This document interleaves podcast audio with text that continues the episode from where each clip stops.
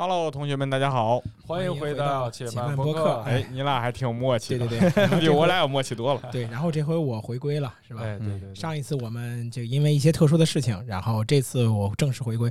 这个话题其实其实其实上一期没发，所以就等于你一直在这个里面 没有走过。对对对对对。这次我们聊的话题呢，其实是创业相关的。这个话题没我，估计大家也聊不下去。对对对对，因为在大家现在你们这个岁数，这行的大拿，创业大拿。我操，这句话其实不是什么好词儿，就是创业总失败的人才有创业大拿这个称谓。对我们，我们聊聊这创业这个话题，因为最近其实创业这个话题越来越火了，因为就是也是经济下行嘛，然后大家职场中挣不够那个钱，或者说找工作非常难，嗯，或多或少我们都接触过创业。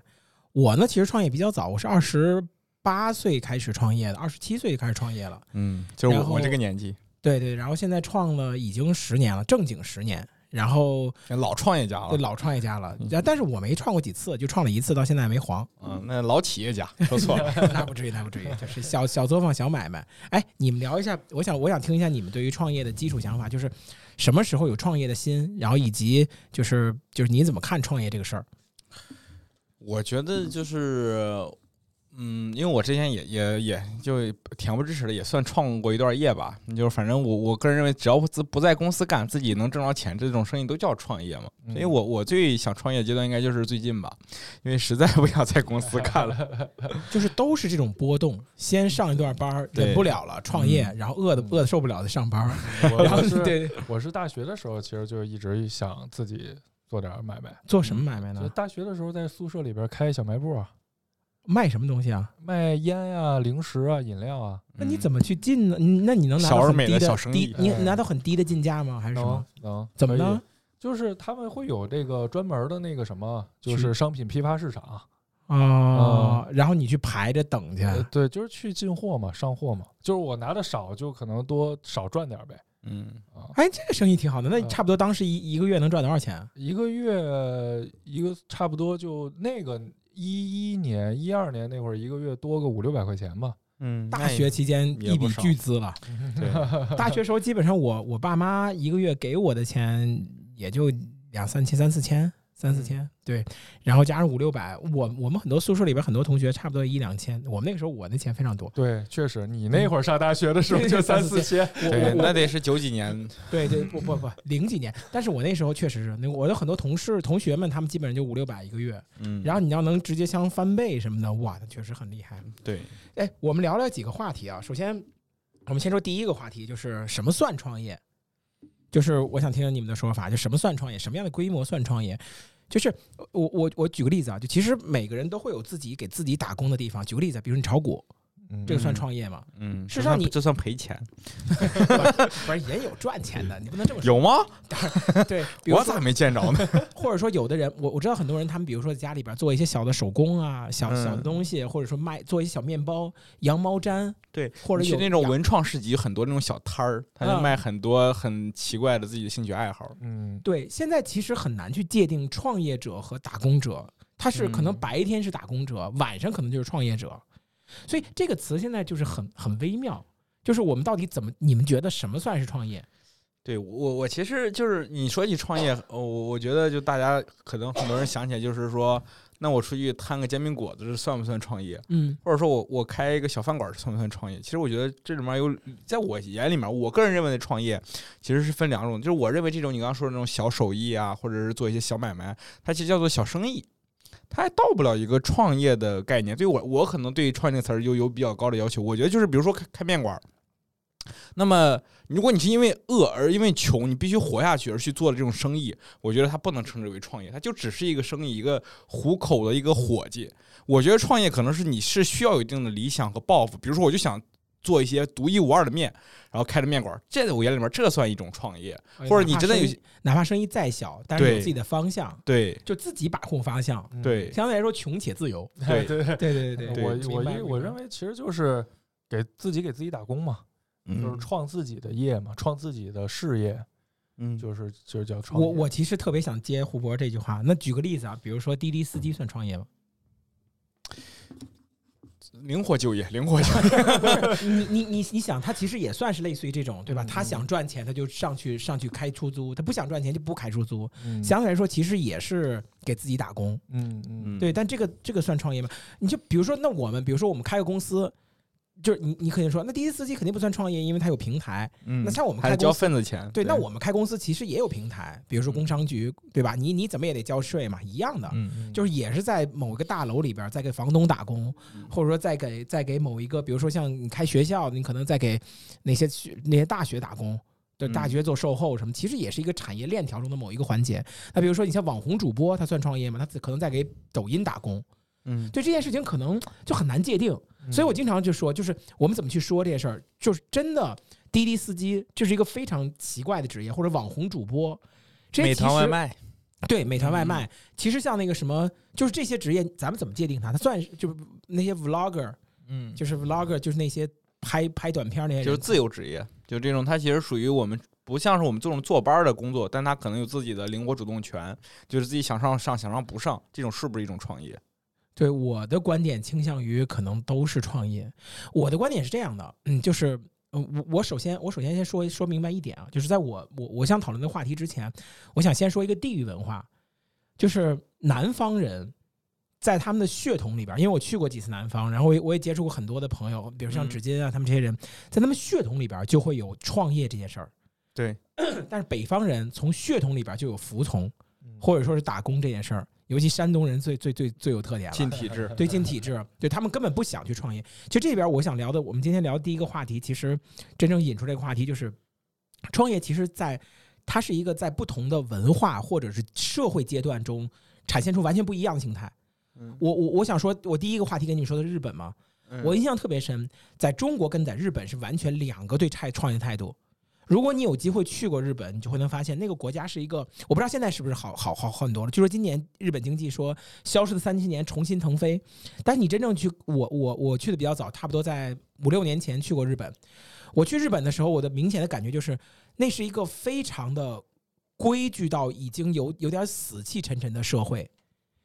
呃，我我印象特别深是东京，东京塔是一个政府的那个办公楼，嗯，所有那些低保的人要去东京塔那边去领那个社会福利，然后很多那些低保的乞丐让我感觉特别吃惊，我当时就觉得我靠，怎么日本人的乞丐都这么有文化，特别有文化，他们那块门口会有一个小帐篷，然后会有鞋，里边会有那种小电视，会把鞋放到里边，拿个小帐篷，滋把拉锁拉上，然后进去躺着，感觉就是非常规整。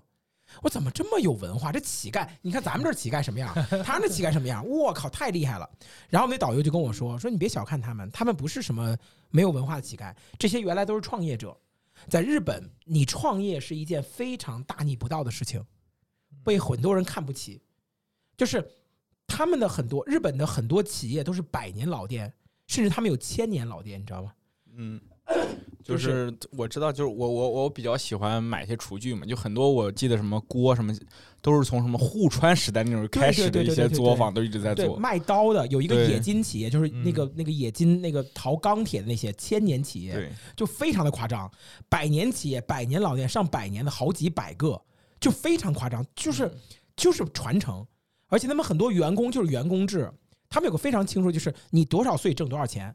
你三十多岁挣多少钱，四十多岁挣多少钱，就是规定好的，所以所有人没有谈过创业，就这件事情在他们的血液中就是，所以有的时候我们会去想，就像我们我们现在在中国，我觉得很多时候创业这件事情也会在南方跟北方产生巨大的冲突。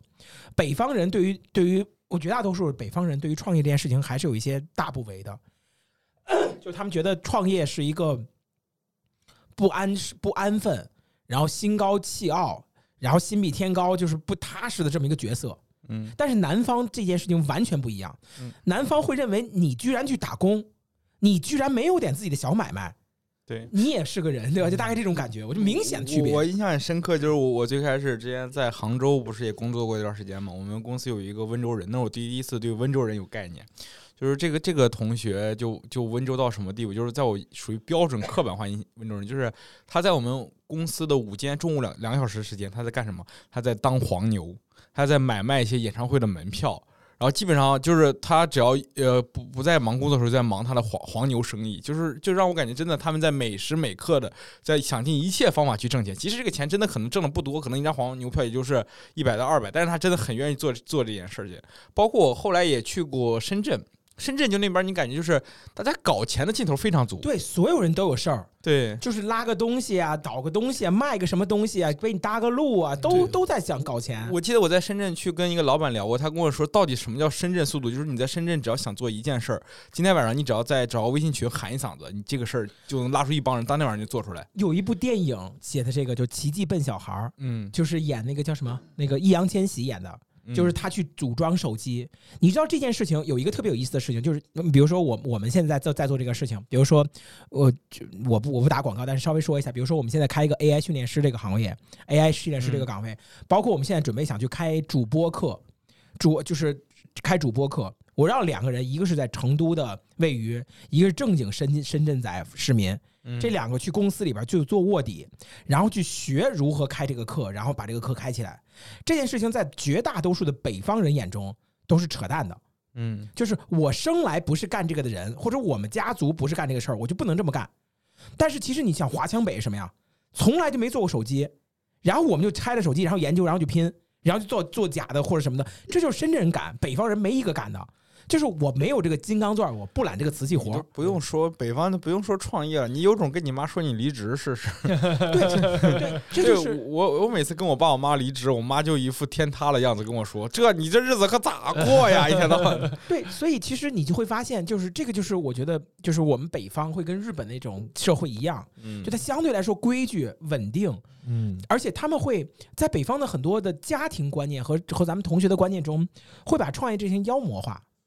他们会认为，只有混不下去了，没有工作了，把没有工作的一种一种窘境美化成创业。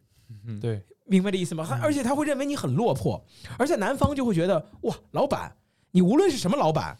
小老板、大老板、小白铺的老板都是老板，好厉害！这个事情很有意思。我之前不是说过吗？如果你去重庆，他们都很喜欢，就是打司机师傅会很喜欢叫你老师。如果你去深圳，你会发现司机师傅都很喜欢叫你老板。嗯，我记得特别深刻。我当年去深圳的时候，我那会儿应该也就刚二十多出头吧，就打车，然后问：“哎，老板你要去哪里？”我都叫了我很不合适，因为这么多年头回有人叫我老板。虽然只是打个车，但你感觉那种很浓的商业的文化就在这个社会里面这样流淌着。对，因为那会儿大部分像我们父母那个年代，大部分都是进厂上班嘛。对，之所以会创业，大部分都是因为你下岗了，嗯，你才会出来创业。这个时候，我想提一嘴，就是我拿我姑姑又有我姑又有情有情参助参演了，但其实拿她来说，就是我我印象特别深，就当年像我我姑她是外贸的嘛，她外贸那一批其实经历过改革，改革开放以后，外贸全部下岗，就是你们看过那个什么？就是那个漫长的季节，嗯，就那种大家都认为在工厂里边铁饭碗，突然之间下岗了。他被下岗了以后，其实他是有一定，我们家里是有一定关系，可以给他安排一个岗位的，但他没有，他就坚持去搞生意，以至于其实家里在很长一段时间内是挺看不上他的，但是知道他很有钱，但是也觉得不好，因为你想，我大伯是一个就是一个军队的，就是一个大少校是吧？然后我我我爸又是公公安公安局的，我我妈是什么党校的，就全都是官儿。都是这个体系的，就是有权或者能说得上话，有点那种士农工商的感觉。对对对对对，最低是商嘛。对。然后，但是你一看我姑，就觉得那种哎，什么都混不好。但是紧跟着改革开放一来，钱就开始很重要了。就是包括我们最近的英雄，比如说像我们现在定出来英雄，就是马云这样的人像英雄嘛，像马化腾这样的像英雄嘛，大伟哥什么像这种人是英雄，马斯克是英雄嘛，所以。重新去定位的时候，我姑突然就能说得上上句了，她就很厉害，很有钱，很有钱。可能我们家族所有人加起来的钱加一块儿都不如我姑多，就是这样的。就是她她的感觉就是这样的，就是突然之间，生意这件事情，做小买卖，她其实没做什么东西，她就因为当年做外贸的时候。呃，就是做卖家具嘛，倒卖家具。然后后来呢，有一些渠道商，他把这个东西卖给美国，然后美国买中国家具的人通过他的渠道走，还是跨国贸易。就是因为他就外贸嘛，他叫小生意。他本来就是做外贸生意的，本来就是国内垄断，他不能不能别的地方。你知道当年外贸生意是什么吗？什么？就是你们想买国外的衣服，想买国外的电视，都必须通过我们中国一个叫外贸部门去卖，你不能自己买的。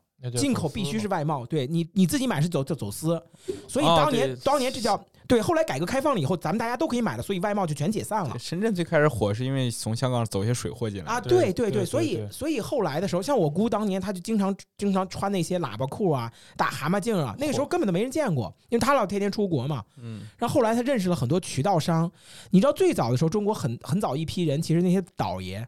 我们之前有一个什么什么惊天大不是不什么大西北大劫案还是什么什么东西，就是坐火车去俄罗斯倒东西回来，那些人非常有钱。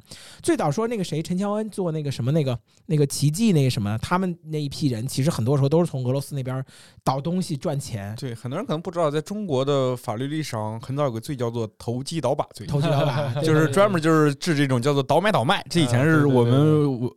就是就是法律上不允许的一种行为，改革开放之前嘛。对对，所以其实尤其是像我们政治中心的这些北方城市，所以我们会对那种自己做点小买卖、自己做生意就特别的管得严。其实我觉得这个可能真的跟。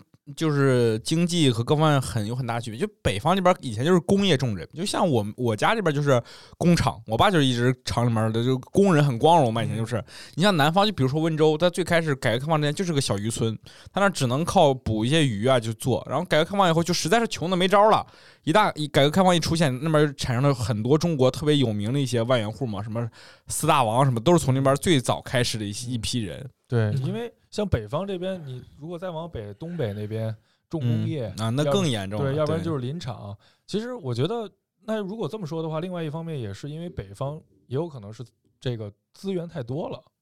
嗯，资源太多了，造成了就是说，因为你像南方沿海的话，像如果再往前说，要是像八十年代那会儿，就是。呃，七八十年代那会儿，像南方还没有就是走商的时候，海路走商的时候，那会儿就是小渔村啊。对，就是好多像福建啊、广东啊、温州啊，就是呃宁波，这都是沿海地区，就以前就是靠打鱼为生。其实很多的时候也是因为他们沿海，而且他们就尤其有香港挨着香港嘛，就他们走私啊，或可能赚钱会快一些、容易一些，他们能看到钱。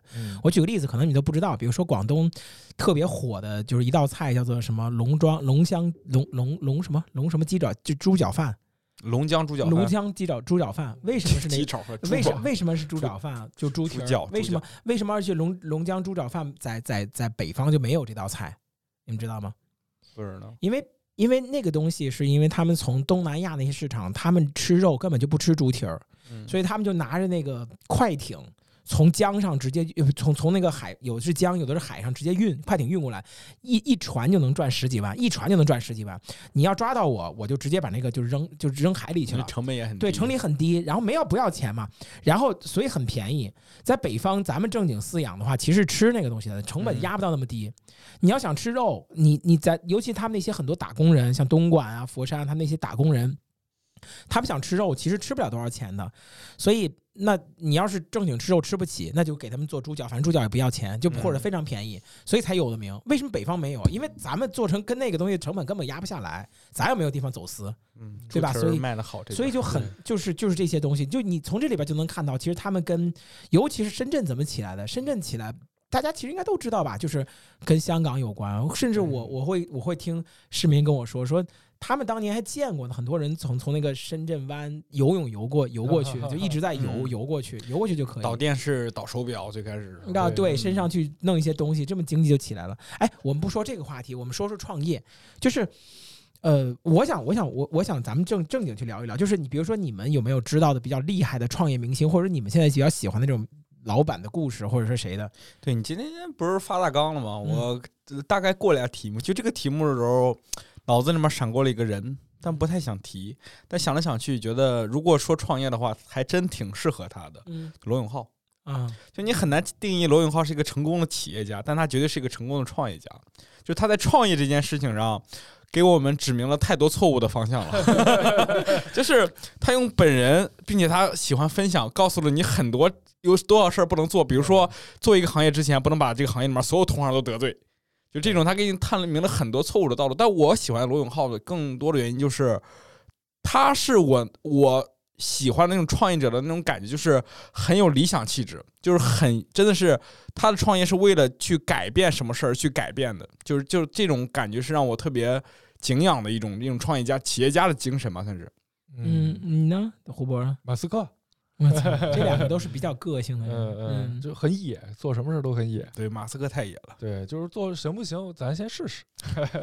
应该是罗永浩、马斯克加上乔布斯，但是我觉得，嗯，罗永浩不能在这个位置。对我我我我的意思就是说，其实这这几个人都是比较厉害的创业家，而且你你我不知道你们有看过马斯克和马云他们两个的对话，嗯，就这个广为人乐道嘛，就是把怼感觉两个人驴唇不对马嘴。对把把马云怼的都不行，就能感觉到马云是包装过的，嗯，马斯克就真的是就是很尖锐的去回答，就是那种那种去碰。就思想不在一个维度上，感觉。对，嗯确实是，就马马云说那些妙语都很很多，其实都是他的手下们，但是我可能他也有自己的能力，那可能那次可能没有准备好还是什么，我不知道，反正就能看到其实就两个思维不在，就马斯克更高的能看到就是人类他。关心的可能是人类怎么发展，马云就关注的是商业的价值、商业的逻辑。就马斯克觉得他这个东西还是太小儿科了，然后马云觉得马斯克太不着调了，你知道吗？就两个人不在一个层次上去对话。我们说回罗永浩，就是罗永浩里边有几有什么点，总就是如果你们创业的话，可能会比较触动。那这个点我其实我很多想说的，就是我想说第一点，就是关于罗永浩这里边，就是看来你准备也是罗永浩，我个人来说，哎，对你说这句话特触动我，就是他他他他他指明了很多错路，但这些错路我都学了。就是我举个特别特别有意思的事情，就是罗永浩其实特别重口碑，嗯或者重自己的品牌，而事实上，其实，在商业社会中，口碑或者硬实力其实是没用的。嗯就创业这件事情，呃，我我想跟打算创业的人，当然你们说我我现在创业，咱们谈的是做大点儿的生意啊。我想跟你们说一个比较重要的点，就是创业这件事情，其实就比如说你是做餐馆的，或者说你是卖衣服的，衣服质量跟餐馆的食品好坏好坏，呃，食食品好不好吃，并不是你创业能不能成功的关键，甚至它都不是一个，就是一个次要元素，它都没有那么多关键。就是有一个那个之前有个纳瓦尔宝典里边，他说这么一句话，还是富爸爸穷爸爸我忘了，反正一本书里边说的，就是，呃，有一个创业者在呃有一个有一个导师在问班里边同学说，你们谁家里边的爸妈能做出比汉堡包汉堡呃麦当劳更好吃的汉堡？几乎所有人都举手，然后问他们你们谁能做成一个汉堡汉麦当劳？谁也做不成，就是。我们我们很容易，其实这件事情，就比如说，我们想去，我们很多人创业者的第一步，他会认为我有一个非常好的产品，这件事我是我创业成功的底牌，嗯但其实不是。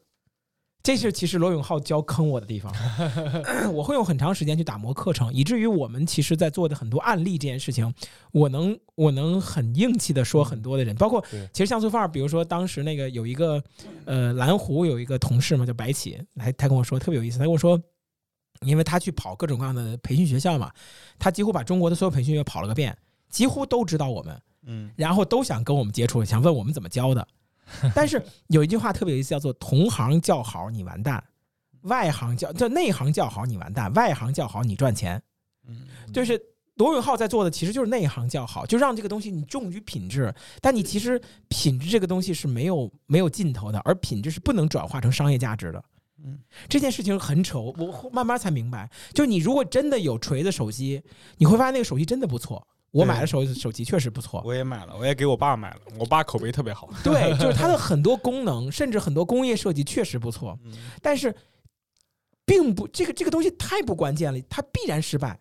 你只有创业了，你才知道这件事情不关键。就汉堡包好不好吃，根本不是麦当劳能不能享誉全球的一个根元元素，甚至都不是那个不关键因素。对，就是我看过一个很著名的一个就讲创业的书，叫做《精益创业》，应该都听过。它里面有一句话叫做“请先在乎问题，而不是解决的产品或方案”。嗯，其实很多时候，就大家其实就有点拿着锤子找钉子，就是我现在有一个锤子，到底这个钉子在哪里？其实关键的是这个钉子在哪儿。其实很多人没有去关注它到底要解决的问题是什么，很多人就关注我我有什么能力，我有什么技能。其实就是就是，然后我我就是就是类似于这种，或者说你再去描述我有一个特别厉害的锤子，我可以一下我这个锤子有五个面儿，我可以一下钉五个五个钉子，可这个世界没有挨着五个钉子正好用这个锤子的地方，对但是你就盯这个锤子反复不放，这件事情其实特别的扯。就比如说，其实真正罗永浩那个手机，就是呃这个 Smartisan T One 那手机，其实你真正需要攻克的其实是供应链儿，嗯其实是营销。其实是这个这个产能，嗯就是其实你要去降低这些东西，那你但是他又用营销起来的，他又太注乎太在乎自己的羽毛，而且就是有一个事情，其实我我我这是我这后边要说的话题啊，就是一个创业者到底怎么去扮演一个创业者，这是我到今天为止我觉得可能卡住我的一个关键点，就是我觉得是我最不成功的地方，我在自我反思的事情就是。一个创业者到底要不要去求人？罗永浩的性格其实是不求人的，嗯就是有什么事情我靠我的东西牛逼就可以了。嗯但是可以吗？其实我我想跟你们说一个很厉很厉害的创业者，就是这个这个我其实读了很多，就如果你们真的可以去看一看的话，可以去翻一翻雷军、小米，他是一个很厉害的创业者。他在创业之前他已经财富自由了，他不像是罗永浩的创业，他是背着很多的债。大学七百零一的满分，他考了七百分。大学 大学，然后大学也没有读完，因为读的太快了，然后直接出来去做了做了一个软件公司，后来被高价买了以后，又出来又做了金山的 CEO。金山 CEO 觉得太没劲了，又出来去做小米，然后又把小米一一口气做到世界五百强。嗯对他，就他有一个特别有意思的，你知道他怎么招人吗？就他就是给你打电话，他没有什么好厉害的口才，他不像罗永浩那种，就是煽动你啊，让你觉得我热血沸腾，大家就是繁星相聚，所有的智慧都聚集在一起。他不是那样，他就是很闷的一个人，就一点一点打你。你现在有什么顾虑吗？你现在怎么想的吗？我们还是要合作的。就你说不合作，嗯，那嗯你现在再想想，我觉得其实我们未来机会还可以的。你的顾虑是我见过这样的人，嗯也也也有很多这样的人，就我不提他名字，当年也有人这么劝我，然后跟他去合伙创业。我野心比较大，我不想跟人打工，所以才没没去。但是确实这种厉害很厉害，就一天一天打，一天一天二，就二十四小时，只要你醒了，你骂他，你说你别打打打电话了啊，行，我一会儿再给你打啊，吃了吗？就像那种，就是你女朋友一样那种，就是追你那种感觉，而且他不知道人烦，而且你会一直你你你你骂他两句，你会觉得你转念一想，人家的身份、人家的地位、人家的钱。人家这样去跟你说，那听听吧，然后他就把你说动。他的很多人都这么说动的。嗯，我我想问一个问题，就是你们你们觉得，就是作为一个创业早期的一个公司或者一个机构或者一个团体，就是你，因为你毕竟要招人嘛，你觉得这个过程中你，你你就是那些牛逼的人为什么会选择加入这些公司？就是那牛逼人为什么选择加入小米或者加入锤子？他们更看重的是理想还是说待遇？我觉得更多的是理想，嗯我觉得更多的是理想，因为其实像我之前看过那个乔布斯传嘛，当时乔布斯传，乔布斯去，呃，我忘记是把哪个，当时是哪个哪个总裁去邀请他来苹果一起去做 iPhone 四的时候，然后当时就跟他说过一个点嘛，就因为当时那个当时那个那个合伙人当时还是呃 IBM 还是哪家公还是谷歌我忘记了，具体具体那个人是谁我忘记了。然后还是一个很高的一个总裁，然后去乔布斯当时就跟他说了一句话嘛，就是说你想不想来做一件可以改变世界的事情？还是想卖一杯子糖水儿？那他百事可乐的 CEO，可口可乐。啊。百事可乐，啊，百事可乐。百事可乐，你想做一辈子糖水，还是想跟我一起改变世界？啊对对对。对，这个其实，嗯，这个其实我我我我挺想回答这个问题的，就是，其实你知道创业，就是很多人说创业啊，哎，我首先想跟你们说一件什么事儿，就是我我我我觉得可以跟你们，今天我可能以一个稍微过来人的身份，因为我踩了很多的坑，就跟你们说，其实，嗯、创业不是合伙，嗯创业并不是一个，就你知道，我我经常说创业，创业最有意思的真经其实是《西游记》，就是这个这个班子组成了，这里边会有孙悟空，会有猪八戒，会有沙僧，会有什么各种角色，然后我们一起去取经。但你要知道，《西游记》的团队的促成，并不是唐僧牛逼，而是被如来佛祖传的嗯。绝大多数牛逼的团队的搭建，都不是创业者本人去拉的，而是投资人去拼凑的。他会给你一个非常清晰的目标，比如说，我们打算去什么时候融资，什么时候上市，那你们几个组组起来，我们就能去做成这个事儿。比如说，呃，马云搭搭盘搭台的十八罗汉，那很多人其实并不是马云招来的，而是他们背后的投资人，以及甚至有几个人，对吧？等到他马上上市的时候，才临时加入，就是他以资本方的代表进行分立。嗯至于真正的创业，就比如说我们说三驾马车，俞敏洪的三驾马车创业，它并不是强强联手，它是三个人成长成三驾马车，嗯，并不是三个厉害的人拼到一起。绝大多数的创业在初期招人的时候，都会遇到巨大的问题，就是要么这个人没能力，你的成长过快，因为初期的时候我们一上来都是一，有的人他就会成长成十，他干的事儿多，位的经验多，他长得快；有的人他就在这耗，他打工打惯了，他没有什么权利一次，没有什么权两次就开始做执行。后来你还必须要去，你你你又不能踢掉他，因为从开始给你干的非常的麻烦。所以我一直在跟很多人说，如果你真的想创业，这我跟很多人都说过这个话。如果你真的想创业，请务必做到这件事由你一个人能做成，你不要尝试去跟别人合作。这个人，另外一个人跟你合作的全部意义，其实是他能替代你的一部分工作内容。换句话就是马斯克这种，就是你来帮我可以解决我的问题，你不帮我我自己干。这就这是一个创业比较稳的事情，就是这个这艘船我是掌舵的，你可以给我加速。但是你下船了，这艘船照样往前走。就是一个和尚有水喝，两个和尚没水喝，三个和尚这两个和尚挑水喝，三个和尚没水喝。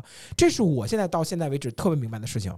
除非这个人跟你有非常强的利益绑定，比如说夫妻，比如说发呃，就就是兄弟，比如说就是家族企业。夫妻不也要离婚吗？当当，对，就是就是家族企业是最最厉害的，就是一个家族继承，就是哥哥和弟弟。其实。对，家族企业在创业前期是效率最高的一种合作方式。事实上，不光是前期，如果你有一个非常厉害的老爸，这对兄弟是永远都能往前前进的。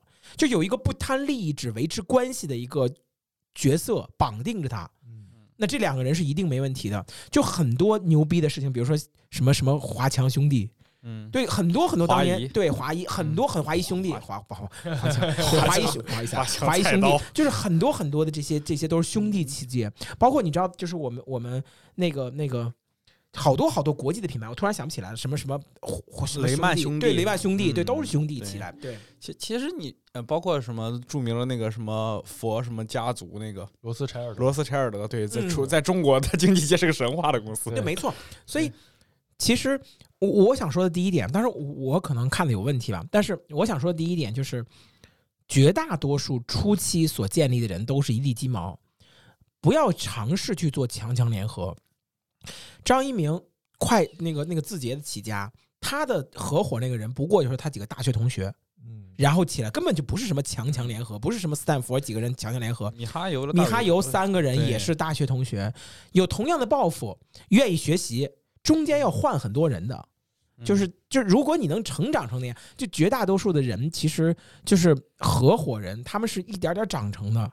所以我特别不理解，就那些我们见过有一些特别厉害的大高手，比如说 AI 创业，你们经常说啊，三个特别厉害的人组组织合合办了公司，这事儿一定是骗投资的，对，一定是骗投资的。对，你其实你你其实聊合伙人这事儿，我感触特别深，就是我去年因为实在公司工作了太痛苦了，然后我就。出去我就尝试了创了一个业，然后这个业创的很失败，就是失败到教科级的失败，就是各种问题。其中在选合伙人这件事，就是我当时也想的很好，我找了几个都是互联网公司，都是属于在互联网公司里面混的有头有脸，都是属于管理层。就是我们要做这个锤炼，他其实有很多的话语权可以去做。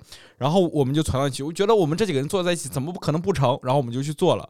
然后做到后面的时候，我就，但是这个生意真的是因为可能是合伙人能够占百分之五十，这个买卖做不下去。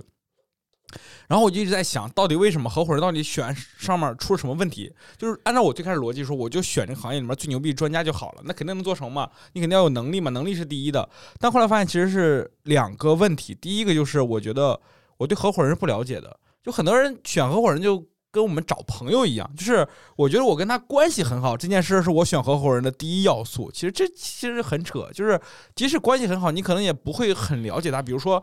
你你知道他的所有的优点或者缺点是什么吗？或者你知道你到底能够有多信任他，或者他到底有能多信任你？这些事儿都是在后面都会成为很关键的一些因素。而我认为我在选人上面最大的一个问题就是在于我忽略了一个事情，就是这是如果我现在重新去组一个班子去一块合伙创业的话，我觉得我唯一要看的要素就是这个人的勇于承担责任的态度。就我选这几个人，大家大家在一起都一块做都很好，但是没有人愿意承担责任，就没有人愿意为这摊业务真的去去负责。但闹到后面之后，我成了老板那种感觉。停停停，我告诉你，我告诉你一个事情啊，就是这个是我听你的这个创业诊断，我先给你诊断一下。嗯，就是首先呢，我我还是那句话，就是如果你想创业成功，我我目前以我咱们几个里边，我肯定创业是最接近成功的。以我的角色来告诉你，这里边犯了个什么错误，非常清楚一件事情，你一定要知道，所有的创业项目一定是有一个主核心骨的。《西游记》取经，无论孙悟空的能力有多么大，这个队伍是唐僧的队伍。换句话说，你说这句话就很扯。什么叫由你来承担责任？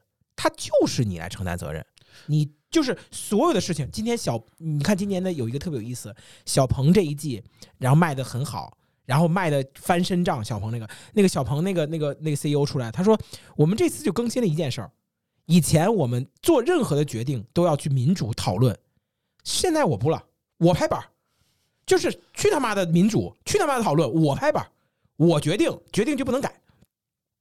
创业在很长一段时间，就包括你在跟我合作的时候，你都能感觉到，就是无关紧要的事情，我会跟你们民主，因为我无所谓。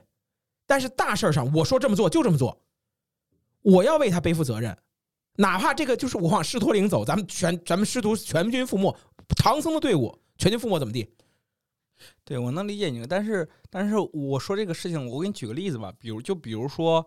呃，我们可能要呃一周左右碰一次，去去去去一块儿去去开个会议，然后我们可能甚至有时候要在讨论这个会议纪要是谁做。就这件事，其实我觉得就完全没清明，没有什么重要性的。我觉得大家是一块儿创业的话，那其实每一个人都应该这个事儿，大家承担起来的义务和责任应该都会很高。但大家在一些小事上面，其实都会有一些啊，那他其实能做，我为什么要能做？这种态度就是我觉得你定规则。今天你做，但是所以你只要定了规则以后，这个这个事情就会变得，就是你要定所有事情的规则。对呀。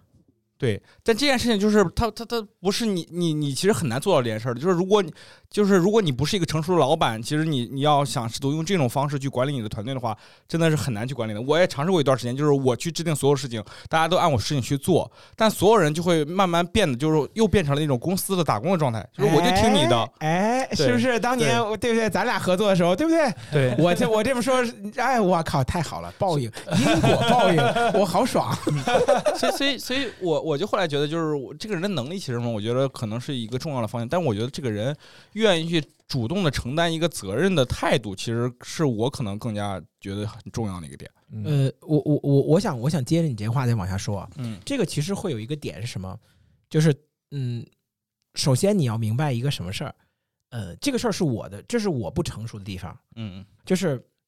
我不成熟在于什么地方？就是我我跟你讲描述这个故事，其实你在说你跟你同事处这个故事中，咱俩都发生过。嗯，就是我总会觉得这个事情是咱俩的事儿，但是很多事情需要我去给你推进，但是你又会觉得在跟我打工，但是我又不想这么让你跟打工，因为我一直觉得是咱俩的事儿。但是，但是你知道这件事情在那一个分岔路的时候，我我曾经无数次想过，包括我跟你合作，或者我跟蒋高明合作，或者我跟孙毅合作，我跟很多人合作的那个那个岔路是什么？就是我我没走通嘛？什么是走通的？走通那条路这块真的，我特别想跟你说，这是认真听。我想了好多个晚上，我终于想通了。这个岔路就在于你对于朋友，对于对于什么才是你最重要的东西？你要的是一群人干成一件事儿，还是你想干成一件事儿？你到底有多想干成这件事儿？换句话说，如果我当时对你的态度，仅仅是你是我的一个垫脚石，是我的一个棋子，那我应该对你更加温柔，更加坑你，以至于把你的东西平稳过渡给别人。而很多老板其实是这么做的，是这么做的。嗯，就上下级的处理关系。对，就是我，你你你不好，但是我哄着你，直到有个人代替你，我把你踢掉，然后我能继续往上翻。而你就是，但是我们的观点，而我们在这里边会处在什么地方？因为我们是朋友相处，所以我绝不可能做出这种事儿来。你跟那些人是朋友，你也不可能做出这种事来。就是哪怕生意不做了，我们的朋友还要继续。这件事情是你的底线。嗯。而事实上，事事业不是这样的。事业是哪怕朋友去死，我的事业要成，是这样想的。所以，我一直在想，我的那个分岔路到底怎么选？就是我我有没有一种可能，其实是我选错了，我能走通。那走通的点就在于，你你去定规则。然后你去大力大大肆的开它，你去找同就是咱们公司没钱了，你去骗他们投入更多的钱，让他们增加沉没成本，这都马云干过的。嗯，对你能不能做成？但你能做成，你就会发现大家做的越来越多，投入的越来越多，无底洞，很多人痛苦不堪，但是被你玩弄在其中，这个事情反而能做成。对，就是前面我刚才问了一个问题，就是你去招一个招一些人的时候，到底是钱更重要还是理想更重要？这个问题其实是有一个答案了，答案来自罗永浩，他说这些人其实理想对于他们来说没那么重要，他们见过画大饼，钱其实他们也不重要，因为他们很多人实现了财富自由，更关键是他们想知道这件事到底怎么从小能够做到大，他们其实是更在乎这件事儿。绝大多数的人在被你往前拉的时候，他们是什么都看。我我我记得子木子木这次带视频流第三季的时候，他跟我说了一件事，他说我才知道绝大多数人他们都是没有方向的。你只要拿个小灯，嗯你把一件事情量化成了很多小指标，他们就能跟着你走，他们就是跟随者，但你需要去背负领兵者的那个责任。对于你来说，换句话说，我我解答一下你刚才说的事儿，你的问题就在于，包括我的问题就在于，我不应该抱怨你出现的打工心态，你不应该抱怨他们出现打工心态，因为他们就是打工者。创业理想重要还是钱重要？只有你的理想重要。你要能想明白这件事儿，创业能成的是第一步。只有你的理想是重要的。换句话说，所有的人是为了你的理想而服务。就是孙悟空，他肯定不想去西天取经；猪八戒肯定不想去西天取经；白龙马肯定不想，沙僧肯定不想去西天取经。只有唐僧想去西天取经。所有人在绑定的去完成唐僧一个人的理想。换句话说，孙悟空闹闹脾气走了，猪八戒闹脾气走了，我自己要往前走。这件事情是非常恐怖而且孤独的，巨难。他对于心态的磨练巨难。对。但是如果你想不清这件事儿，你会觉得我靠，都是朋友，我怎么能给你念紧箍咒呢？嗯，但是你真正创业想清楚，我要去西天取经，我念不死你妈的！真的，你过来再来一段 rap，对我就就嗯念死你。你这段确实是，你这段 rap 挺好。所以，所以有一句话，就是在我创业的很长一段时间内，我终于明白什么那句话叫做“辞不领兵”，嗯，就是一将无能，累死三军。因为你的杀伐不果断，使得整个这个事业就做不成。对其实，这就我刚刚说的，就是你作为这个项目的主导者，可能你不具备那种承担责任的思想，就是你你你其实，在试图通过让别人承担责任来转嫁你的责任。嗯，而且还有一件事情是什么，你知道吗？就是这是我我我我干到现在，我也特别特别能发现一件事儿，就是。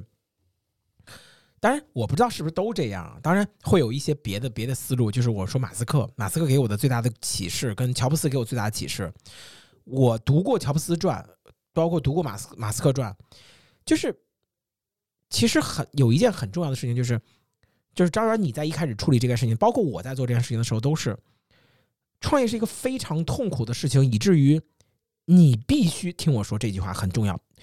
但是我觉得我这条路可能是走错了，但是我现在没没看到错，我现在叠了很多甲。你必须是你团队里边最厉害的那个人，你不能去找。就马斯克创业成功，包括乔布斯创业成功，我实际上都认为他是他们团队里边最厉害的。无论 Tim 库克的那个供应链多多能力，但是乔布斯去干他也能做成。乔布斯其实把苹果最需要、最需要搞定的营销这件事情做成了，除了他这个世界没人能做成，就是最厉害的。这个甚至不是一个量级的，它是宇宙级的，就是它的广告实力，就是推广实力、营销实力、概造概念能力，这是宇宙级的。由于他的厉害，成为这个团队的核心中的核心。雷军能创业，他的融资能力是团队中的核心中的核心。那个罗永浩当时创业，是他的流量获取能力是团队中的能力核心中的核心。所以卖手机卖不成，直播就能就能干成。所以换句话说，就你带一个草台班子，你到底是不是里边那个 MVP？你到底是不是那个 key？你是你就能刷上句儿，你不是你这个班子是非常不稳定的。就我之所以能让这个生意，我现在这个生意能够起码十年不不散，最大原因就是我是我们这个团队里边目前来说实力最强的、最稳定的。就是他就什么事情，如果让我做，我起码能做成，而且不比不比普通人差。如果让我琢磨琢磨，我可能做得更好。但这件事情就会使得很多创业这件事情，我们都会觉得，哇靠，我招几个人不就是想去弥补我的短板吗？而创业者最难的事情就是你不能有短板，你需要不断的强化自己。就换句话说，对于我来说，我的创业很多的想法感受来自于，我是花了一群人来监督我，我花了一群人逼着我往前前进。事实上，马斯克也是如此，他哪儿懂去去做电车呀？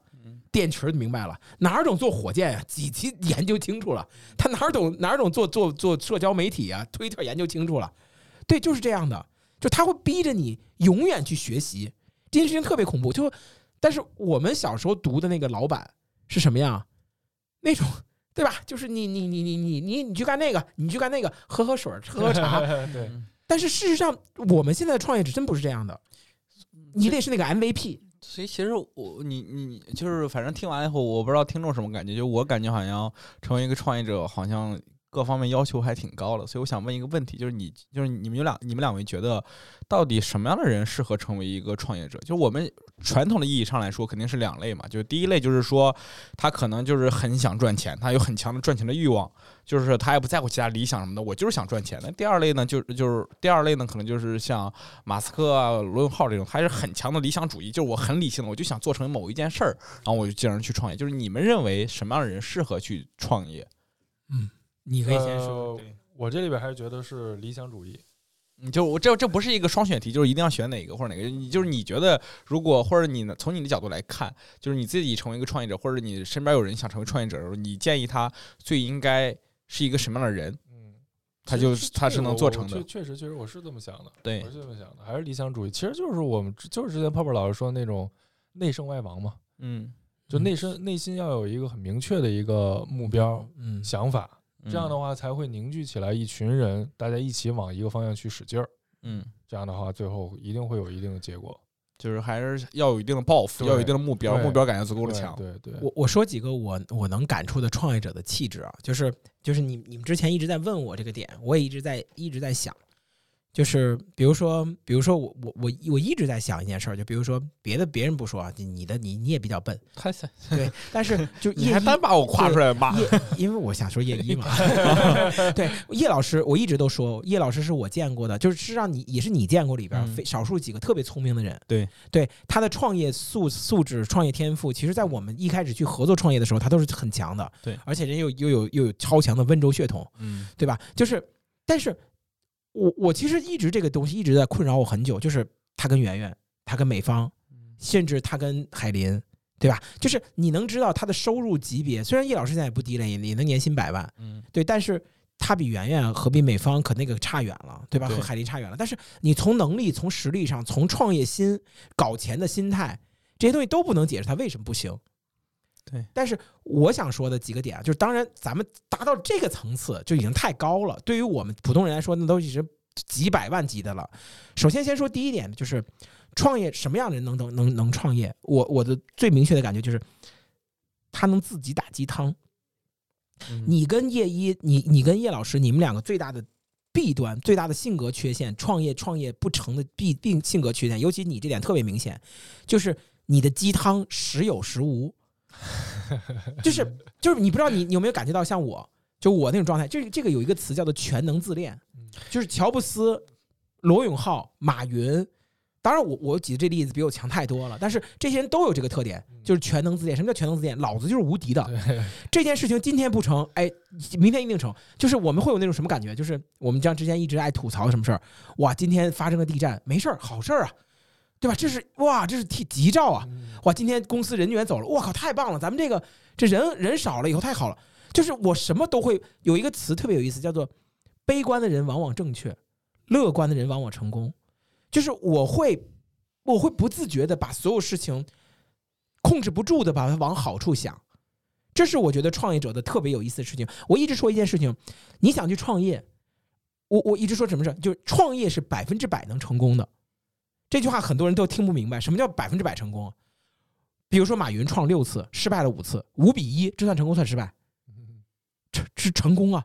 你创到成功为止，这是一个创业者的心态。就我就不下牌桌，我今天没成，我今天创业失败了是吧？我又来了，我明天失败，我又来了。罗永浩也是，对，我就来了。你说，你就你你你现在很难去确定罗永浩是一个成功创业者还是失败创业者，对吧？人他肯定是个创业者，对他肯定创业者。就是你可以说他之前创办英语学校完了，对，你可以说他创办手机牛包网也完牛包网完了，手手机也完了，但是人家直播成了，这算是成功还是失败？你很难去定的嗯。所以说，就这样的气质是一个创业者的先驱，就是你可以认为他叫叫做不认，你可以认为就是。但是我说回来，我我我这里边想就是想跟你说的，不是像美方，因为美方没有遭受过多少挫折，或者像海林其实也没有。就是我想跟你说的，就是对于对于叶一也好，你也好，你们俩最大的问题，就创业上最大的问题就是，嗯，就是你们的聪明。我见过很多创业者，就是拿我来说，其实我作为创业者，我我我现在越来越发现，其实我没那么聪明，我可能是就是没有那么聪明的一个角色，所以能导致我能创业很长年很多年。就是我拿圆圆举例子，他是甚至上会有一些笨。什么叫有些笨呢？他的他的状态就是那种，我举个例子啊，就比如说我们我们我们我们，比如像我现在，我今天晚上直播，我直播赚了两千块钱的直播间打赏，我可能就觉得，哎，就那样，还不如招个学生呢。嗯，但他就会非常开心，哇，我能直播间赚两千，我好厉害！他现在还是这种状态。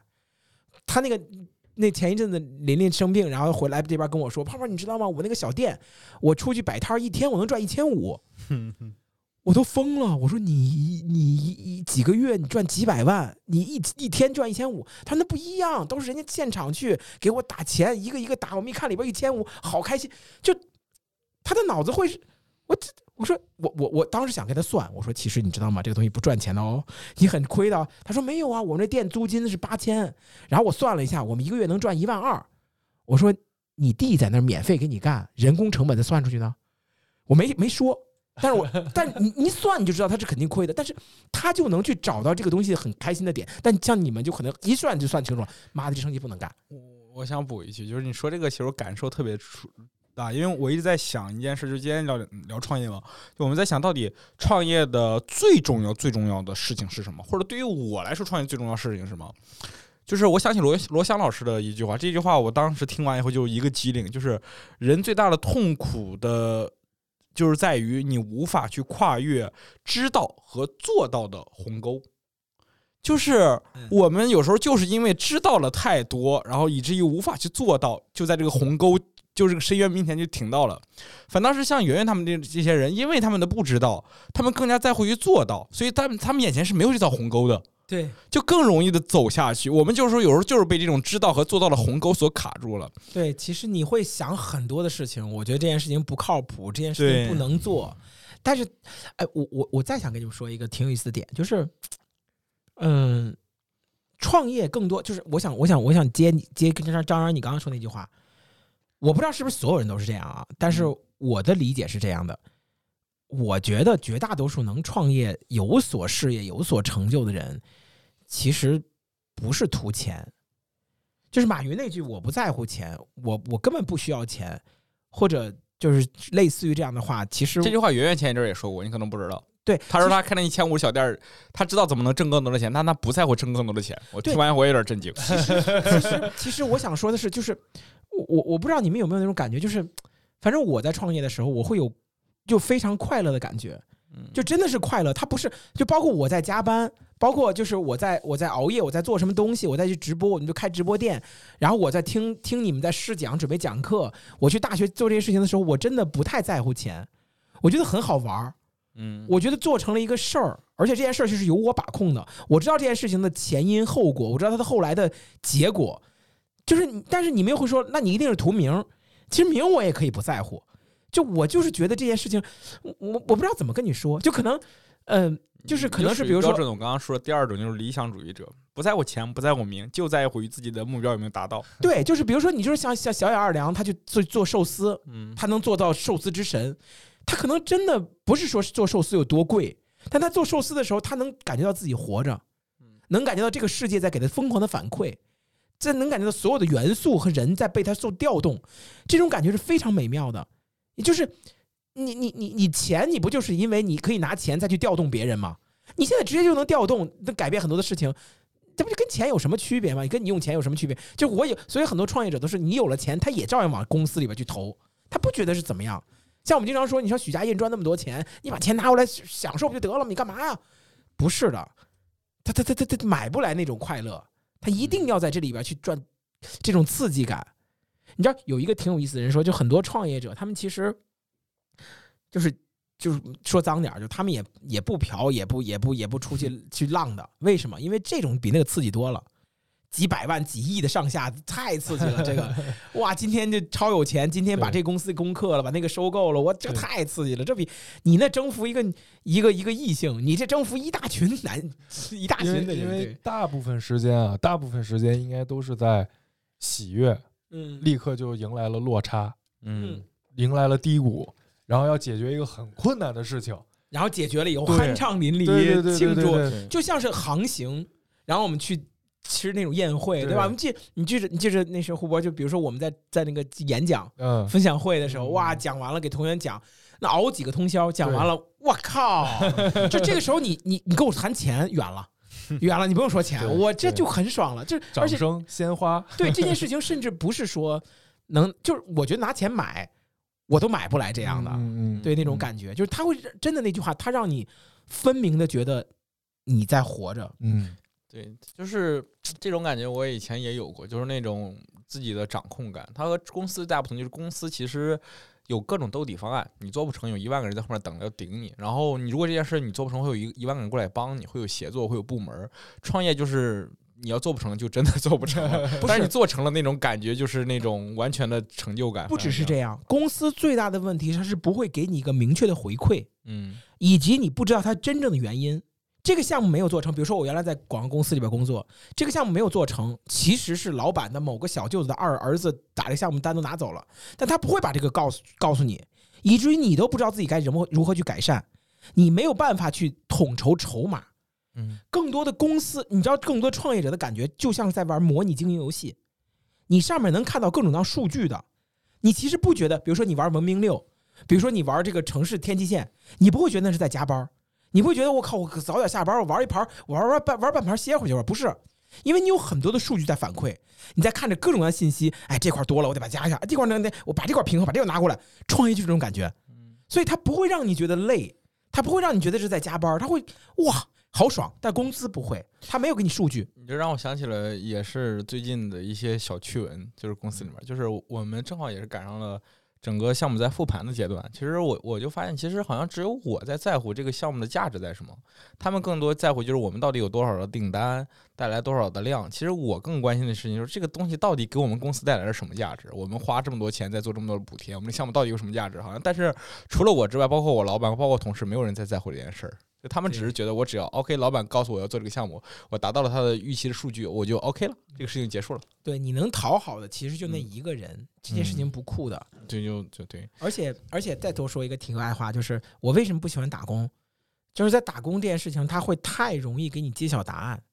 什么叫揭晓答案？就是而且这个答案是没有办法可以抗议的。我举个例子啊，比如说你创业这条路走不通，我换别的路走，但是你打工，这个老板不喜欢你，你完了。你 明白这意思吗？你不可能换你我换一个老板，你现在就像一个创业界的伊甸园里面的蛇一样，在蛊惑着我要去创业。真的是那种感觉，就是你公司里边的这些东西是不能变的，这件事情会让你非常难受。嗯，但是创业这件事情，举个例子，比如说你我们在做大学，这个大学谈不清，我换系换别的大学；对。在大学谈不通，我谈做小红书，对。小红书做不通，我做就是你面对是汪洋大海，你有就是你你的你打工就是在走路，嗯，创业就在航海，嗯，你往哪儿走无所谓的，这个大海哪有路啊？你往哪爱往哪开往哪开我。我想起来一个游戏，嗯那个游戏就是一个人在海上，然后捡垃圾盖房子。啊，漂什么？我也挺喜欢那个玩游戏的。嗯对，它就是这种感觉，你知道，就是你你有无限多个方向，你爱干什么干什么。创业不成功，只有一件事儿，你傻逼，对吧？只有你傻逼，你性格缺陷，你你你你你带长兵太太太太直，对吧？就类似于这种，反正你各种各样的原因，你自己都能总结出来，而且你自己会想你到底什么原因。但是打工不成功，老板傻逼，对对，这件事情 公会司傻逼，反正不能是我傻逼吧？对对对对，它会让你让你有一种非常的，哎呀，我怎么沦沦落至此？对我如此鸿鹄之志，我怎么跟这帮虫子混在一起？对对对，就这种感觉，他会让你觉得活着就为了他活，嗯，我是他的一个配件儿，我是他的一个补补丁包，这感觉我为我的出现是为了把他完整，这种感觉非常糟糕。刚刚就就是我还想接着聊一下关于创业的能力，就是因为你刚刚说这些，其实就反正对我来说很诱人，就是这种掌控感啊，这种这种东西，就是真的像个伊甸园里面蛇一样在勾引着我。但是我一直在想，我我到底我我一直在复盘嘛，就是如果我要再创业，或者我之前创业，我的我个人上面最大的缺陷是什么？呃，是我的悲观情绪吗？还是说我的能力？还是说我什么？我发现都不是。呃，不是你的悲观情绪啊！不不不不不不，其实悲观情绪没有想的那么大的。其实我这个人属于我虽然悲观，但我能做，但我不是那种悲观我不做。我我最大的问题在于我没有耐心。嗯，就是我我看待一个事情，我对它的起效会非常的要求很快。如果它很快没有起效的话，我会很快的失去耐心，很快的坚持在这条路走下去。这是我觉得我做不成很多事儿的主要原因，就是我的耐心太差。嗯，这句话说的特别对，这是我今天想说的。你知道，就是呃，这个话收回来，就其实你知道，这点咱俩很像，就是我也是这个毛病，嗯，以至于我其实很多事情都错过了。我举个例子啊，就比如说我我我一直在复盘，就是我们年初的 AIGC 课，其实我们是最早赚钱的，咱们一起赚钱。但是其实我会觉得他会有人喷，然后就不就下了牌桌躲了。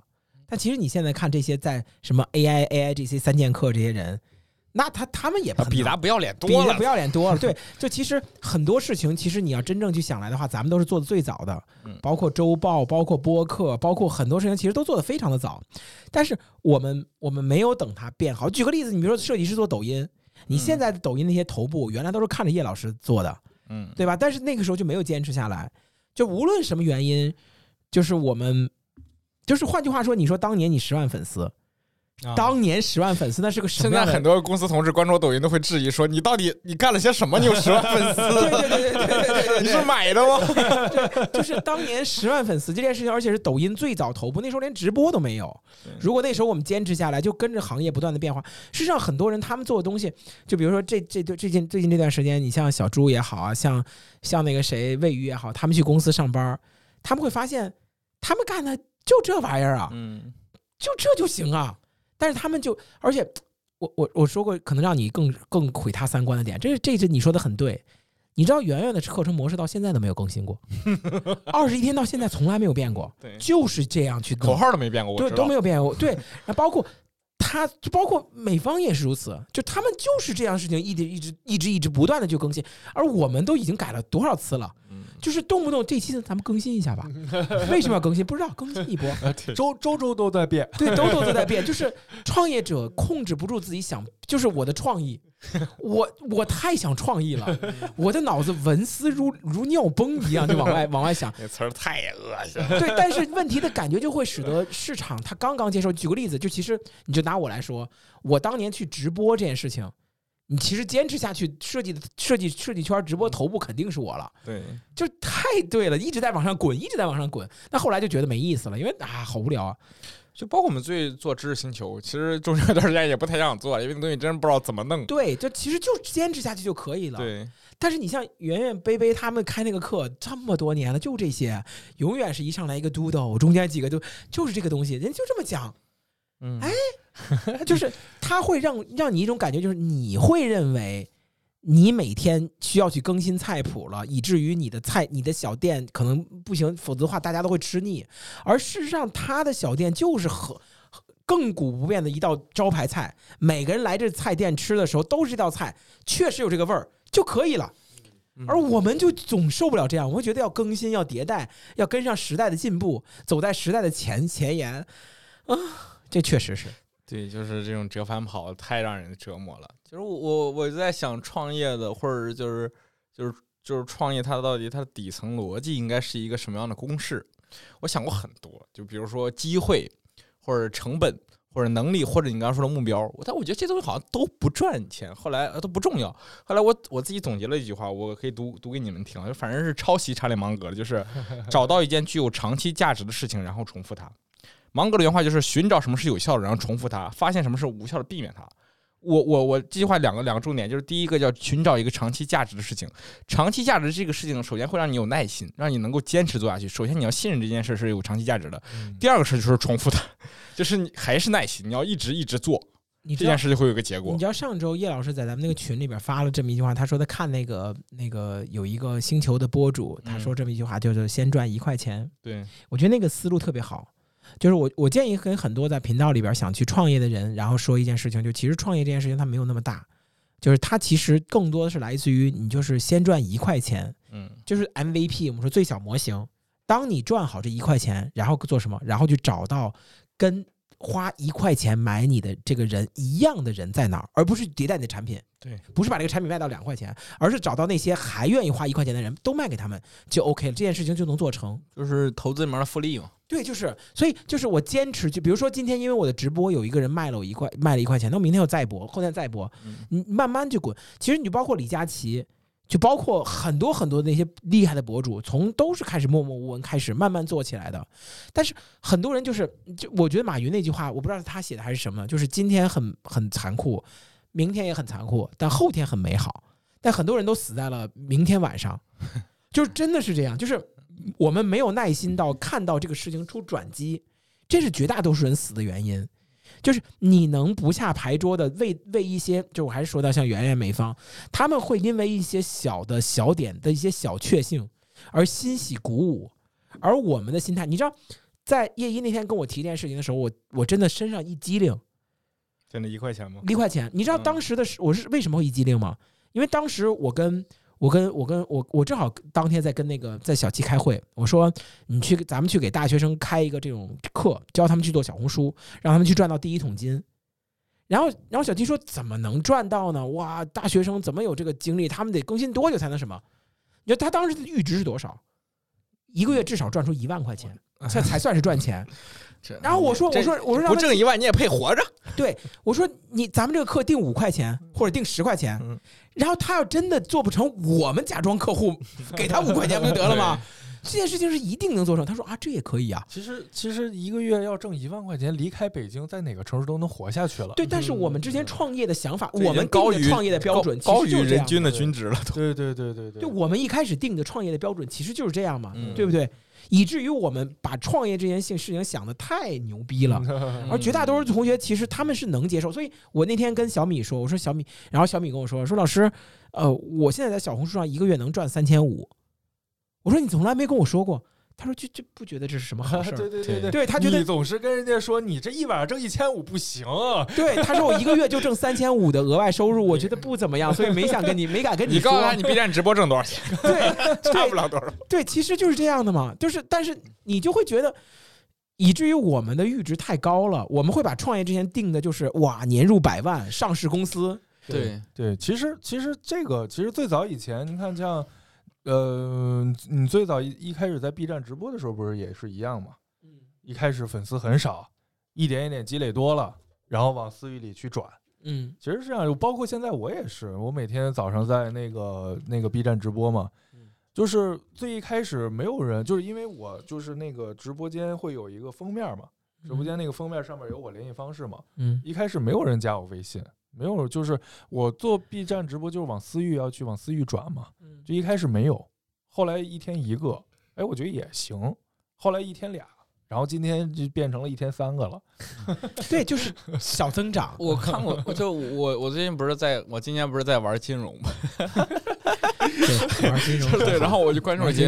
关注了一些金融的 UP 主，玩金融很好，赔了很多钱，而且就是我真的是运气不好，就关注了很多金融 UP 主，其中有一个人我就不说名字了。嗯，他当时卖一门课，这门课的质量我觉得很高，要服务周期是一年，他每个月会给你搞一次私域直播，然后每天会给你发一条消息。这个课的售价是三百六十五块钱，嗯他就做一天就一块钱，叫日日签，他的名字叫你知道，一天就一块钱。我当时觉得这他妈能挣钱吗？我们我们这课动辄都是几千块钱、几百块钱，但那个哥们儿就在于他真的把复利这种东西发挥到极致，他就在直播里面卖课。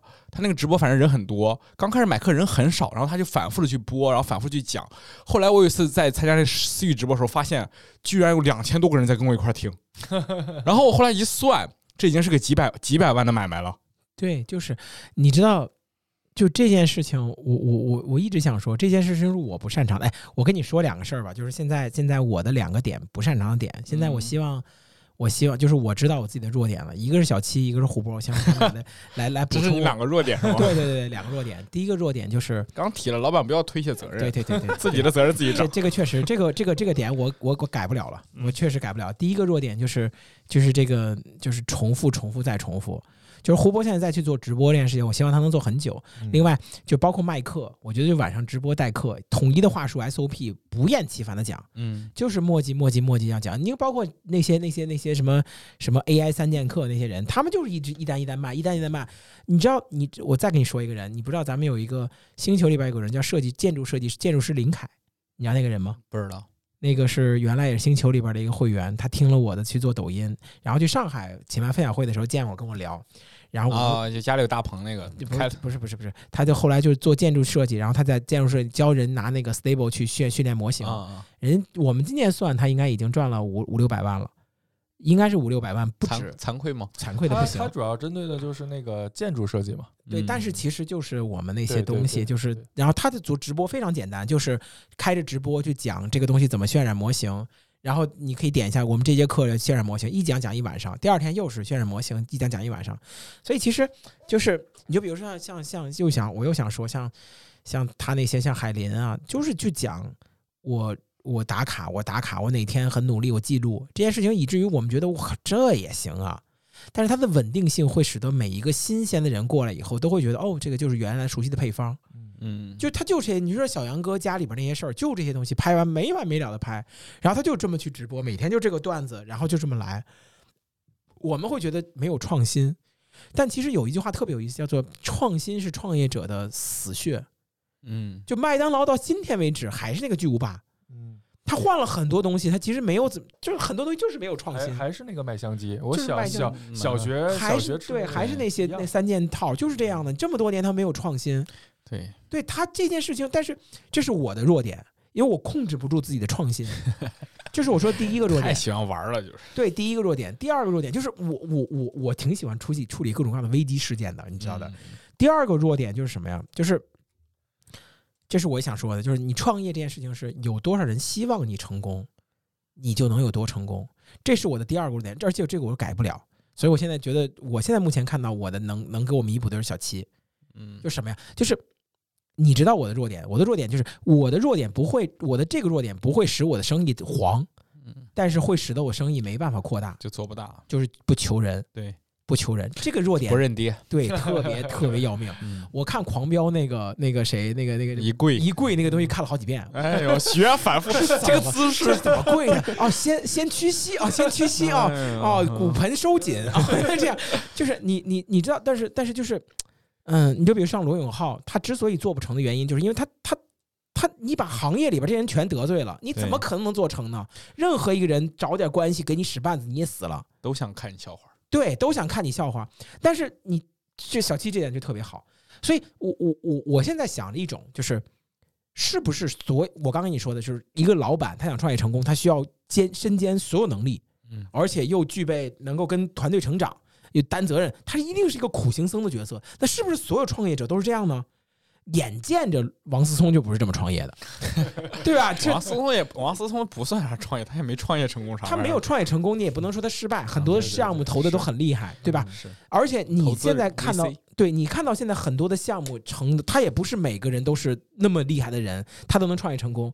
原因在于什么？原因在于有大哥带你，嗯大哥带你好有用啊！就是我以以前一直认为人定胜天，但是直到你真正开始工作了以后，你会发现，大哥升天，对你你所努力那个事情，甚至是分母嗯都不如，他是就是他不是你是分子都不如，他是分母，他直接决定这个东西的具体走向。你是小数点后的后六位的某一个值，它根本不关键。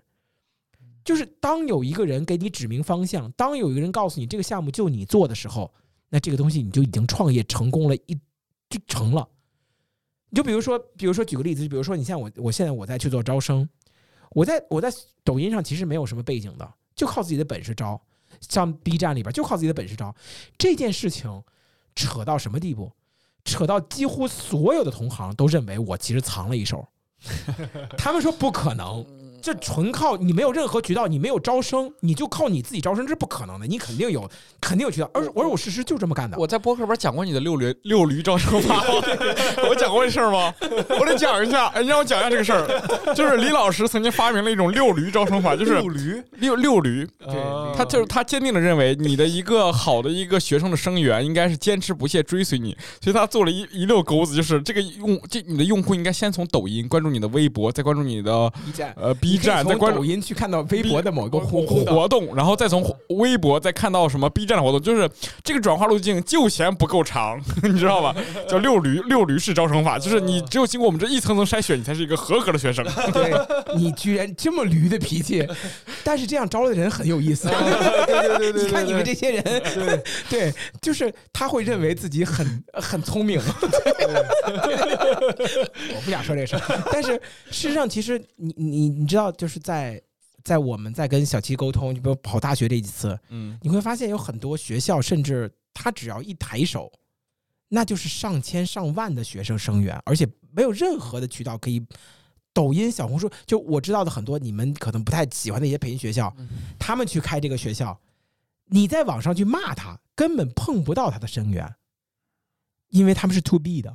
嗯，就这件事情会使得，就是你啊，你这么辛苦招了五个学生，对，那我我给他四千四千个啊 啊，对你你你这个你应该知道，在中国最大的培训市场不是 C 端就是 B 端。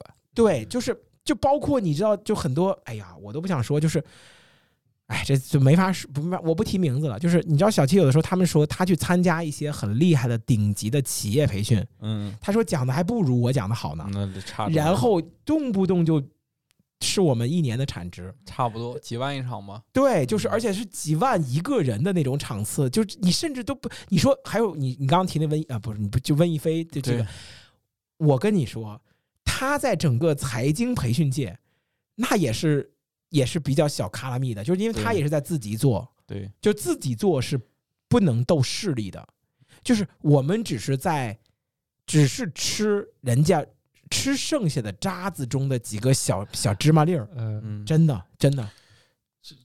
对，就这这这两天有个那个什么说搞财经叫刘什么那个，不知道刘就是刘润。哦，刘润被被骂的疯了，对，对出了个事儿以后就是被骂，有很多很多就搞这行的人，就很多专家觉得他怎么连这么能犯这么低级的错误？嗯，其实发现就行业里面，其实这些叫好又叫座的人，其实他们挣钱方式可能就真的不是说自己能力有多牛逼，而是他们背靠有一个很大的市场。刘润就是平台 B 端市场，他就是给企业去做服务，在这方面挣了很多很多的钱，整个团队也就在这个做这个方向。对，出来对 C 端的话，你会嗯发现其实根本不是这么玩儿，他的实力根本不够，对，所以嗯你怎么去看人脉这个事儿？我想问一下你们，你们怎么看人脉这个事儿？哎呦，这个其实迪兰，迪兰来发表一下。我我我我我是一个坚定的人脉主义论，就是我觉得有有人脉这件事儿，可能不是你创业成功的必要条件，但它绝对是一个增值条件。就是你你可能你没，就是跟公司里面有你你没有人脉可以吗？你可以，你能力很牛逼，在公司也混得下去，在社会上其实也一样。就是如果你没有人脉，能力足够牛逼，你也能活下去。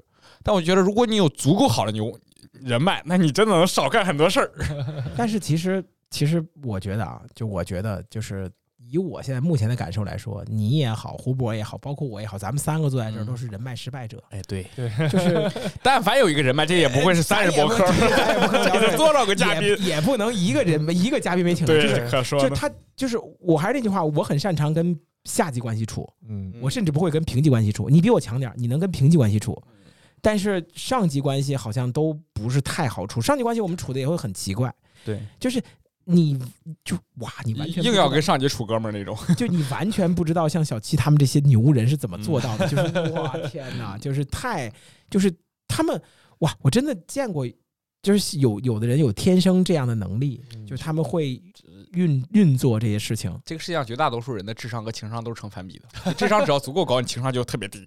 对我我我我我我知道一个我一个我真知道一个哥们儿嘛，然后他是做当时在黄黄记黄的这个石家庄的总代，嗯，然后后来现在在包很几好几个酒吧，现在开了好几个酒店，就他基本上就是混大哥，他每天从来不去自己的小店铺，都是去喝酒，是混混混混混到这个，我我只能说，嗯，就是哎呀，这个其实很很麻烦，你知道吗？就是我我我现在其实越来越想这件事情，其实很麻烦。就是你一方面需要有能力，大哥才能注意到你，或者能够接触到你；另一方面呢，你要懂得让大哥不害怕你，然后敢去给你东西。对所以这件事情非常麻烦。就它非常麻烦，就是在我的，因为我我我年轻的时候，现现在也不算太老，就是当年轻的时候比较有能力，二十多岁创业，然后弄得都弄得都还挺好，所以我是有很多机会接触到很多大哥的，但是并不是我不贵，说真心话，不是不是我不贵，就是我一不知道姿势不标准，不不不，我一是不知道如何求到他们，嗯。开不了这个口；二是就是很多事情其实他们也会比较忌惮于他们，就是我就我所表现的状态就是我不是特别需要他们，就是我有我能做成这个事儿，就是这个度非常难处理，你不能让他感觉到你什么都做不成，但如果你要让他感觉到你什么都能做成，他也就走了，所以就是哎呀，这个超级难，没有 学过，好纠结。甚至我都没有，我甚至我现在已经没有这个机会，很少会碰到这样的人。但是你就会觉得，现在我见的很多人其实都是那种，嗯，那你不错，我也不错，嗯，那咱俩都都平级平级关系这种，对。对对对所以，哎，但是我我还是想说，就很多年轻人，我觉得这些事情，我我想说一个特别题外话的点啊，这个特别题外话点，我我我我其实认真思考过很长时间这件事儿。你想过什么时候能够，就是你就是我我我问这么一句话，你没有想过自己在人生之中什么时候能碰到一个高级的人脉，能能能能带你一把吗？我也经常想，我我就等着我爹跟我说他可有钱，但后来发现这件事好像不太现实。就是我想过很多事情，我想过很多场景，后来发现以我现在的渠道和圈子，其实没什么机会认识他们。我告诉你，可能到你死，就是到你可能六十多岁、七十多岁，从不是死啊，就是从这个职场职场创业的这条退下来，你可能都不会碰到这件事儿。你知道，在我接触的后来的很多时候，他会有几次人脉的跃迁机会，我我我我错过了几次，嗯我不知道你以后都没抓住，都没抓住，抓住一次也不至于在这儿耶确实是，就是我们也不至于一个嘉宾都没有。我我我举我举对我举个 我举个举我我那特别奇怪的例子我就不举了，我就举一个大家都能够接受的例子。这个例子其实就是婚姻，啊，就是婚姻，它很重要。换句话说，呃，其实啊，这句话其实就是，如果你以创业者来说，我不想跟你们提是谁，但其实中国的很多我们津津乐道牛逼创业者，其实都是他老婆很厉害，或者是他同学很厉害。嗯我我我其实最失败的一件事情就是我根本就没有利用我们天津大学的机会，而我们就是九八五，所以我有很多很厉害的校友，但我从来没有利用这个事情。不，我不想说这个事儿，这个没跟你提过，这是个非常奇怪的角度。我我 我用各种角度跟你证明我有多多我的我的手牌有多好。我知道，我知道。但是就是我以前你跟我说你很傻逼，我一直不理解。后来你举个几个例子，发现你确实挺傻逼的，你知道吗？对，就是就是你知道，我我我接触的很多很厉害的高位的这些人，其实他们都是选了很厉害的老丈人。嗯他并不是选老婆，他是选了很厉害的老丈人，以至于他上去，或者选了很厉害的老公，或者选了很厉害的，就是我我的一个很上去的一个很厉害的一个朋友，他的他的老婆的关系，他老婆的表哥是是是李晨嘛，是那个大黑牛，嗯，就是他走到电影圈，就是类似于这种的，就是而我们其实都很多时候没有想过这件事儿，我们会觉得，当然我我们我们不能这么说啊，你也太势利了，好像自由恋爱都被你绑定了，但事实上就是这玩意儿没基因都别干这行了。对，但是就是其实最后绑到最后还是血缘。嗯，我们见中国多说句题外话，中国你真的以为那几个特别厉害？哎，你把适可而止啊！我跟啊你说，中国就关系社会嘛，对家族型社会，对，所以其实要不就是老师，要不你就是什么，就是你不要看这咱们住院看病，你还没看明白吗？嗯所以其实这件事情，你想去破权，靠你职场中的这些事情去打拼是没戏的。你一定要去每要去捋你家里的家族关系，嗨，跟你爸聊你这有点说，你这有点负能量，我跟你说，你你少少提这种，就是这种东西，就是比如说我就完全没有，我就不想这事儿，我就 确实我已经放弃了对我爸的要挟了。我我的不是，就是你的朋友、你的哥们儿、你的发小或者你的谁的东西，就是你知道，你知道像小七为什么厉害？就小七这种人是天生的具备，他知道，就是我我小时候我妈经常吐槽，我妈经常跟我说，说你怎么什么都不知道？但是他就见过很，我就见过一些小朋友，他明确的知道班里边所有小朋友的爸妈是干什么的。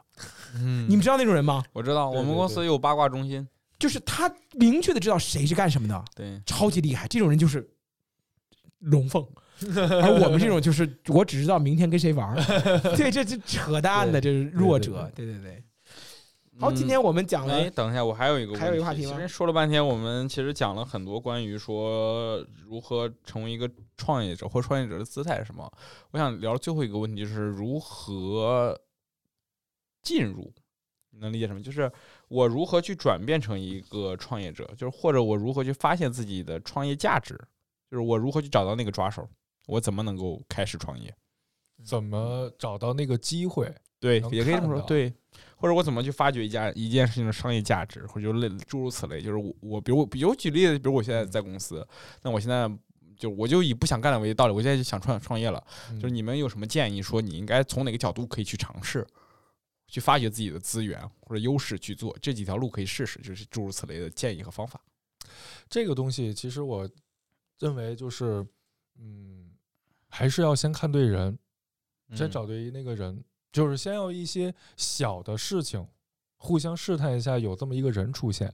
这个人是指的用户不不不，可以两个人一起做一件事情，哦，但是这个事情不能说你咱不是说一起出去玩儿啊，就是说嗯得起码是有一定利益关系的事情一起去完成。在就是这个过程当中没有任何的问题，就是还是要先这个唐僧还得先把这个呃这个这个队先给组起来。就你认为他可能第一步是需要先找一个合合伙人之类的，对，类似于这种，就举个例子啊，就举个例子，就比如说，就是呃，我们坐一起去开办学校，嗯去做什么都可以。但是你说这个时候我们突然换其他事情，比如说解决医院这个问题，我们也可以，嗯对吧？嗯但是还是永远不变的事情，永远都是在变。但是我们一起做的事情都在变，但是我们这群人还是这群人。很快乐，对对对对很快乐对对对。行，就呃各各个分工，我我大家去做一些。我的想法可能更务实一些，就是我还是接查理芒格那句话，我觉得查理芒格说这句话说的非常的好。呃，在三十岁之前，最重要的一件事情，当然胡波已经三十了，我就是，但是但是我我我告诉你，在坎儿上，对对对，坎儿上坎儿的很好。就是我告诉你，在三十岁之前，绝大多数人最需要注意的事情，就是你要知道这个社会是如何接纳你。换句话说，你到底的特异功能是什么？每个人都有一个跟别人不一样的特异功能，可能是代表了一群人。比如说我们之前做的性格测试，什么 INTP、IN 什么什么乱七八糟的，你每个人都有一个特别厉害的特殊技能，你一定要正视这个特殊技能。你要知道，老天爷给你一个技能，你必须用这个技能。就创业这件事情，你需要知道的什么事情，并不是做成多大的事儿，这是我这是我想的啊，而是你必须用你的技能做成这件事儿。嗯我举个例子啊，比如说当时喂鱼，当时晚上去通过直播，通过卖那个什么进星球进群，一晚上赚了三千块钱，这个生意能做成吗？我不认为它能做成，因为别人可以替代它。